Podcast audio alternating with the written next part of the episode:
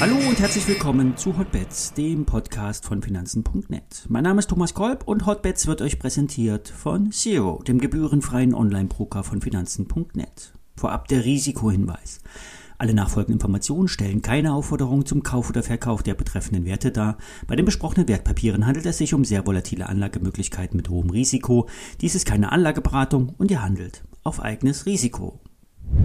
Ja, gestern hat die amerikanische Notenbank getagt. Wie erwartet wurden die Leitzinsen kräftig angehoben. Im gleichen Atemzug wurde für die Dezember-Sitzung nur eine 0,5-prozentige Anhebung avisiert.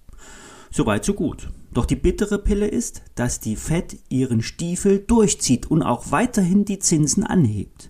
Ihr ist es bewusst, dass sie damit der Wirtschaft schadet, sogar weltweit. Lieber zu weit die Zinsen anheben und später, wenn nötig, wieder senken, als vorher den Anhebungszyklus abzubrechen.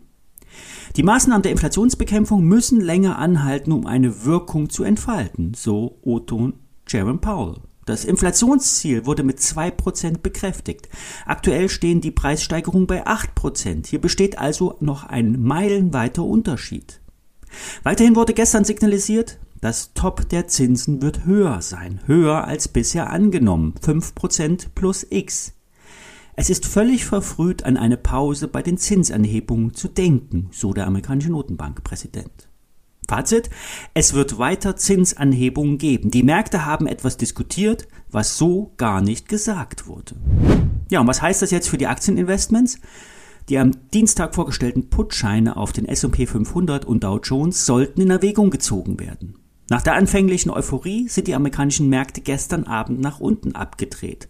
Es sind vor allem die Wachstumswerte, die unter einer Konjunkturabholung leiden würden. Die Rezession wurde bewusst durch die Notenbankpolitik ausgelöst. Die Geldmenge reduziert sich dramatisch. Die Kreditkartenzinsen sind in den USA zweistellig. Eine Hypothek kostet über 6 Prozent.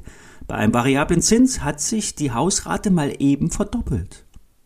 Aktien wie Meta und Amazon haben Zwischentiefs gestern gemacht. Die Umsätze lassen zwar nach, doch der Boden ist nur schwer zu prognostizieren. In der 2008er Krise war das Hauptproblem, dass die meisten, ich auch, zu früh wieder eingestiegen sind. Aussagen, dass eine Aktie nicht tiefer fallen kann, sind Wunschdenken.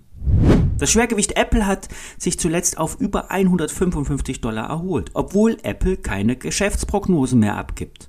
Die Aktie könnte auch noch ungefähr bis 167 Dollar steigen. Doch an neue Höchstkurse zu denken, ist absurd.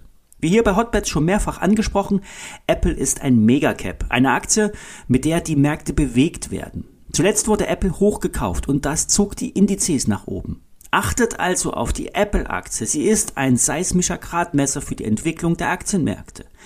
Fällt die Aktie unter 144 Dollar, kommen 135 Dollar in Reichweite. 5 Dollar darunter geht die Falltür für weitere 20% Downside auf.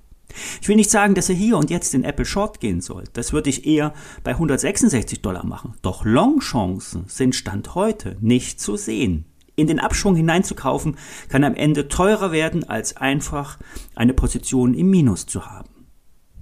Ein weiterer Gradmesser ist der Dollar. Der Greenback wertet seit Monaten auf. Das führt zu Schmerzen in der Weltwirtschaft. Viele Länder haben Außenstände in Dollar, die Kosten laufen in der Heimatwährung an. Kredite müssen in Dollar bedient werden. Der amerikanische Notenbank ist es bewusst, dass sie durch ihre Zinspolitik den Dollar stärkt und damit die importierte Inflation senkt.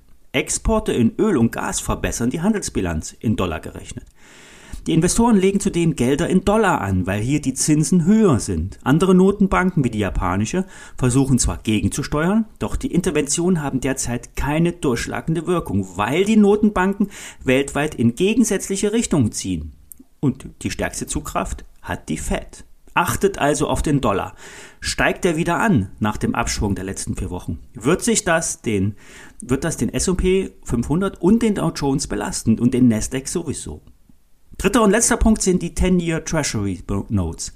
Die kann man gut unter marketwatch.com oder äh, auf der Website von CNBC verfolgen. Fallen die Renditen für die zehnjährigen Staatsanleihen, steigen die Aktienmärkte. Vis-à-vis -vis steigen die Notierungen der zehnjährigen, fallen die Märkte. Longchancen sehe ich derzeit nicht. Lieber das Pulver trocken halten und später Chancen nutzen. Soweit für heute. Viele Grüße.